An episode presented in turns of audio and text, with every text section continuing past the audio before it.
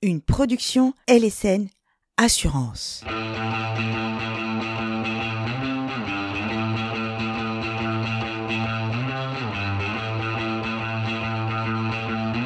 Infodiag, le seul podcast du diagnostic immobilier.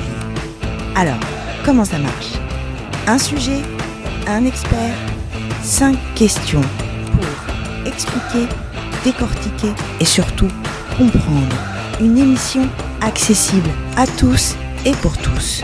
Pour cette première saison, Christian B, notre expert responsable technique depuis 20 ans dans le secteur du diagnostic immobilier, est présent pour répondre à nos questions. Infodiag, saison 1, c'est parti. Après le succès du podcast sur l'électricité et avec vos questions, je vous rappelle podcast.exim.fr, cette semaine, on va faire exactement la même chose. On a pris vos questions et je vais avoir l'honneur de les poser à Christian sur la thématique du gaz. Bonjour Christian. Bonjour, toujours aussi content d'être là. Eh bien, on est toujours aussi heureux de vous accueillir. Première question de nos chers auditeurs. Mon installation de gaz est vérifiée tous les ans. Est-ce que je suis obligé de faire le diagnostic? Alors, le diagnostic gaz est euh, vraiment particulier. C'est-à-dire que ce qui est fait une fois par an dans les logements, c'est le contrôle des appareils. C'est-à-dire qu'un chauffagiste, un gazier, va venir dans, dans la maison et va contrôler la chaudière, va contrôler les ventilations, va contrôler ce genre de choses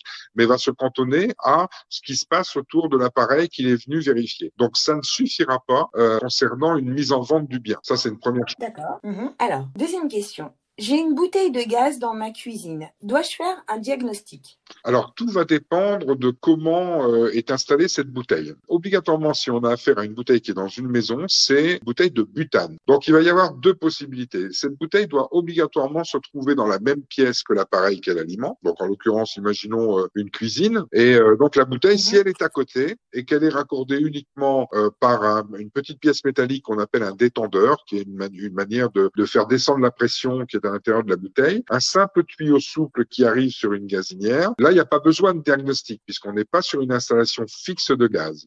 Par contre, si la bouteille est avec ce flexible, mais raccordée à un tuyau en cuivre qui est contre le mur, et ce tuyau en cuivre va jusqu'à la gazinière et alimente la gazinière. À partir de ce moment-là, on considère qu'on a une installation fixe de gaz, et à ce moment-là, il y a un diagnostic à réaliser. Bon, je vais aller tout de suite vérifier dans ma cuisine parce que moi j'ai une bouteille de gaz.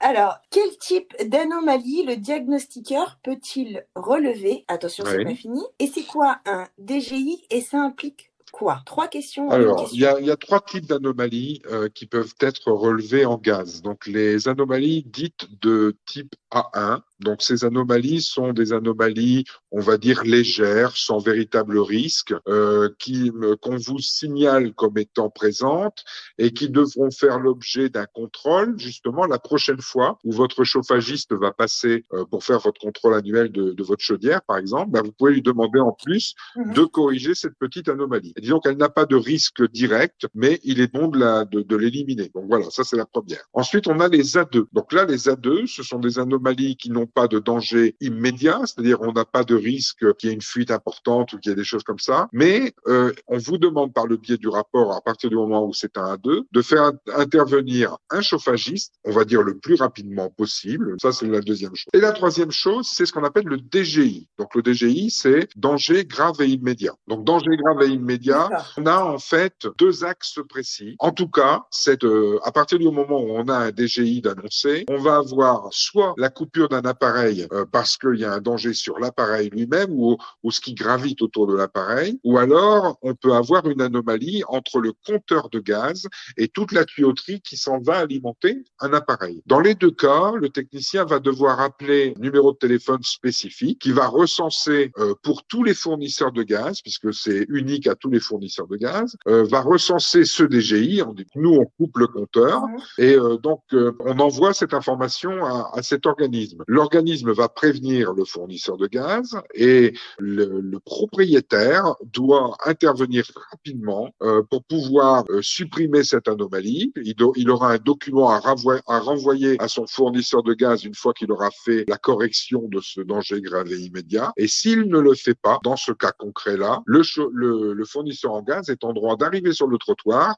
il ouvre la trappe et il vous ferme l'arrivée de gaz. Et vous allez payer également le coût de remise en service, c'est-à-dire le fait que votre fournisseur revienne dans le trottoir et vous réouvre la vanne. Ça coûtera beaucoup plus cher que le fait d'être intervenu rapidement pour corriger l'anomalie de la fuite. D'accord. Et oui, le manque de vigilance a un prix. Une autre question. Est-ce que je suis obligé de faire les travaux de mise en conformité si jamais il y a Alors, il y a euh, en fait euh, deux réponses possibles à la question que vous me posez. D'ailleurs, euh, je, mmh. je, vous dirais que je vous propose également de remonter sur euh, le podcast que l'on a réalisé ensemble sur l'électricité, puisque les informations que je vais vous donner maintenant sont valables également pour le diagnostic élect. Donc, en écoutant les deux podcasts, vous aurez également cette réponse valable pour les deux. Donc, dans le cadre d'une vente, vous n'avez pas d'obligation, euh, hormis bien entendu pour le DGI. Hein. En tout cas, il y a une transmission d'informations, il n'y a pas d'obligation générale de travaux dans le cadre d'une vente, puisqu'on est dans ce qu'on appelle euh, un transfert de responsabilité juridique. Le vendeur informe l'acquéreur de la présence d'anomalies,